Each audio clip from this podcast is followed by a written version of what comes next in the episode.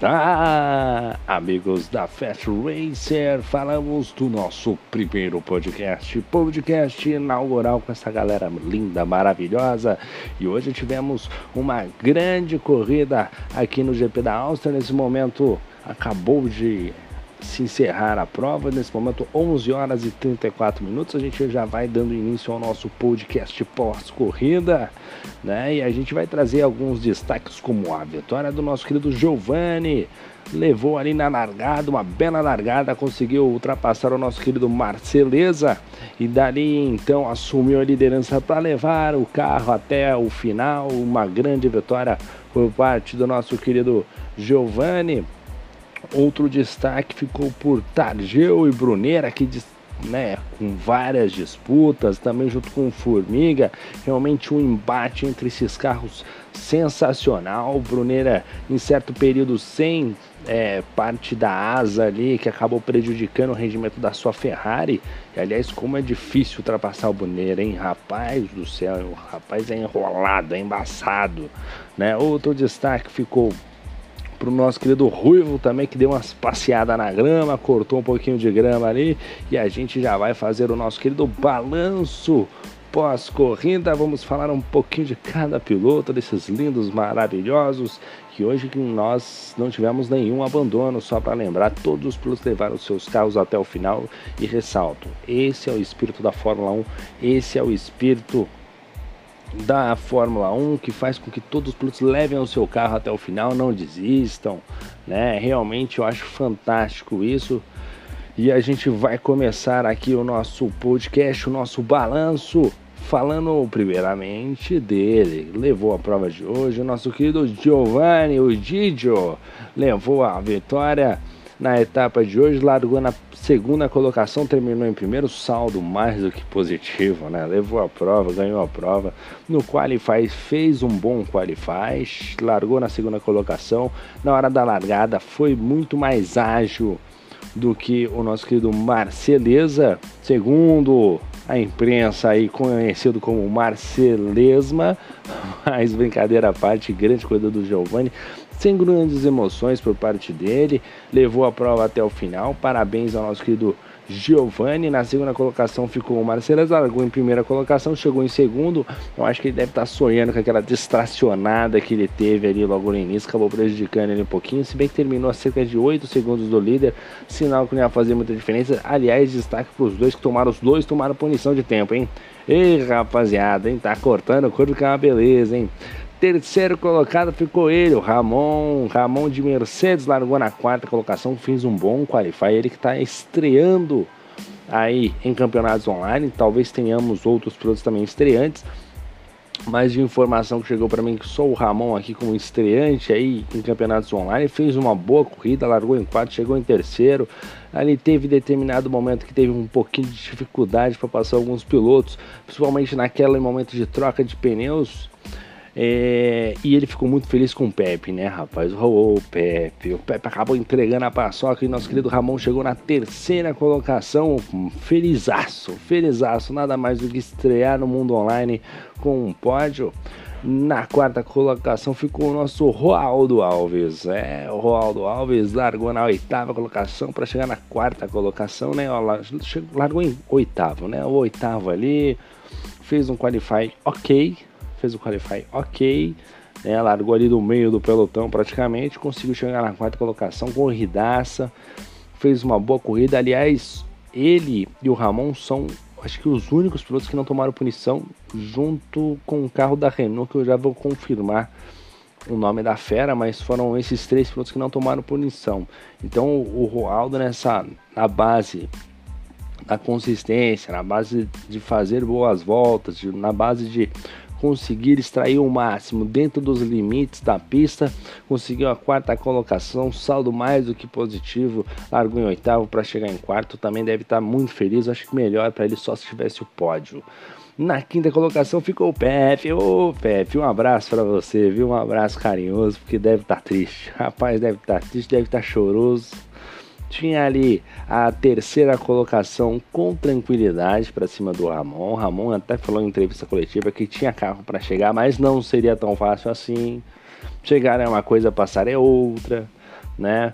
Tinha ali, tava usando os pneus duros, né? Quis colocar uma estratégia para ser mais conservador com os pneus duros para levar até o final com tranquilidade, mas em determinado momento acabou distracionando e o carro foi ao muro ainda conseguiu salvar, mas salvou o carro, mas não salvou o bico, né? Acabou perdendo a asa dianteira, os dois lados da asa, teve que parar no box e o Ramon que não tinha nada a ver com isso passou, o Roaldo também passou também. E o Pepe, rapaz, o Pepe deve estar tá triste, hein? Esse almoço de domingo do Pepe deve estar, tá, rapaz, do ele vai pegar aquele prato de macarrão, vai colocar o macarrão, vai começar a lembrar de quando ele estacionou, que tristeza, hein? Vai colocar aquela coca geladinha no copo, começa a cair a coca, ele começa a lembrar da. Nossa, aquele olhar vazio, aquele olhar do nada. Ei, rapaz, um abraço pro Pepe. Quinta colocação, prejuízo na certa, o saldo é negativo, largou na terceira para chegar em quinta, ainda sem falar na rodada. Ô, Pepe, um abraço pra você, vamos ver o que ele pode fazer na próxima corrida.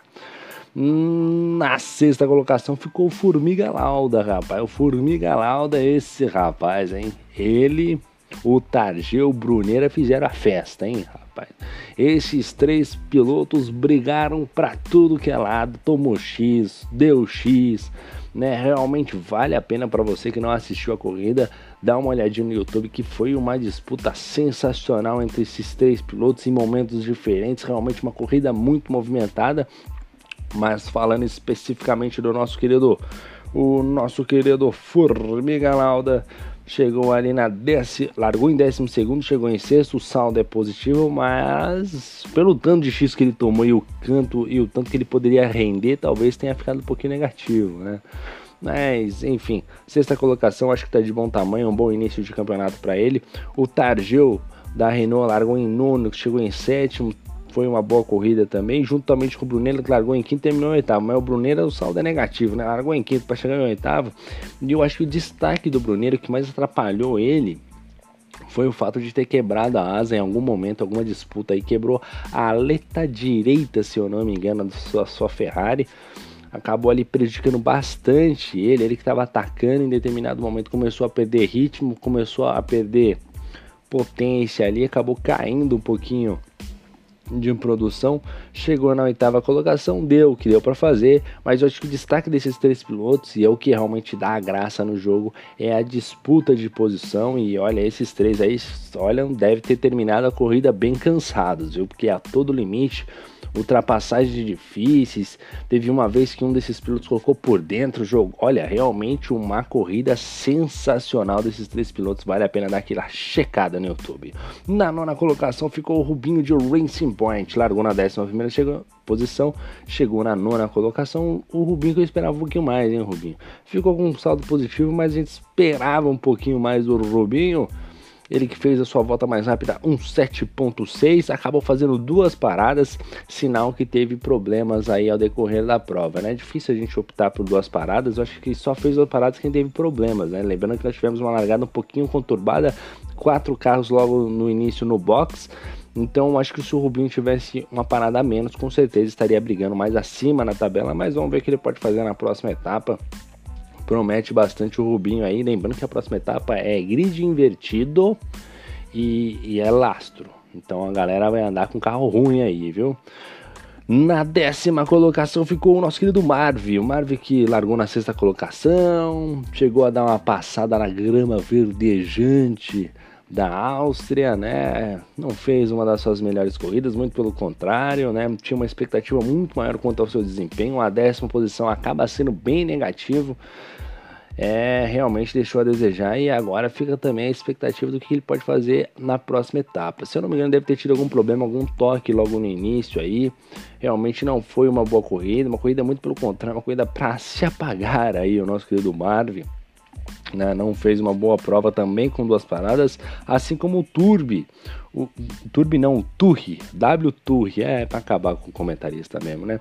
Largou na décima colocação, chegou em décimo primeiro, chegou ali aonde realmente deveria chegar, olhando a classificação e a chegada, né? Falou, não, o cara rendeu no quali, na décima posição, chegou em décimo primeiro, tá dentro ali de uma, de uma base, né? Ficou um saldo um pouquinho negativo, mas a gente também observa duas paradas. Eu acredito fortemente que duas paradas na Áustria não seja o ideal né? Acabou ali chegando na 11 primeira posição e é outro piloto que a gente tem que ficar esperto para a próxima etapa, já que é lastreado, né? Então a gente vai observar como é que ele, como é que vai render esse carro aí na próxima próxima corrida, como é que vai render esse piloto aí, tem tudo para fazer uma grande prova. Esses pilotos com duas paradas aqui é sinal que algo deu errado. Então pode esperar um forte rendimento desses carros aí para a próxima corrida.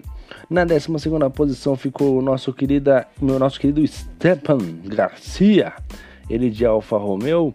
Terminou na dec... largou na 14 colocação, vai chegar em 12.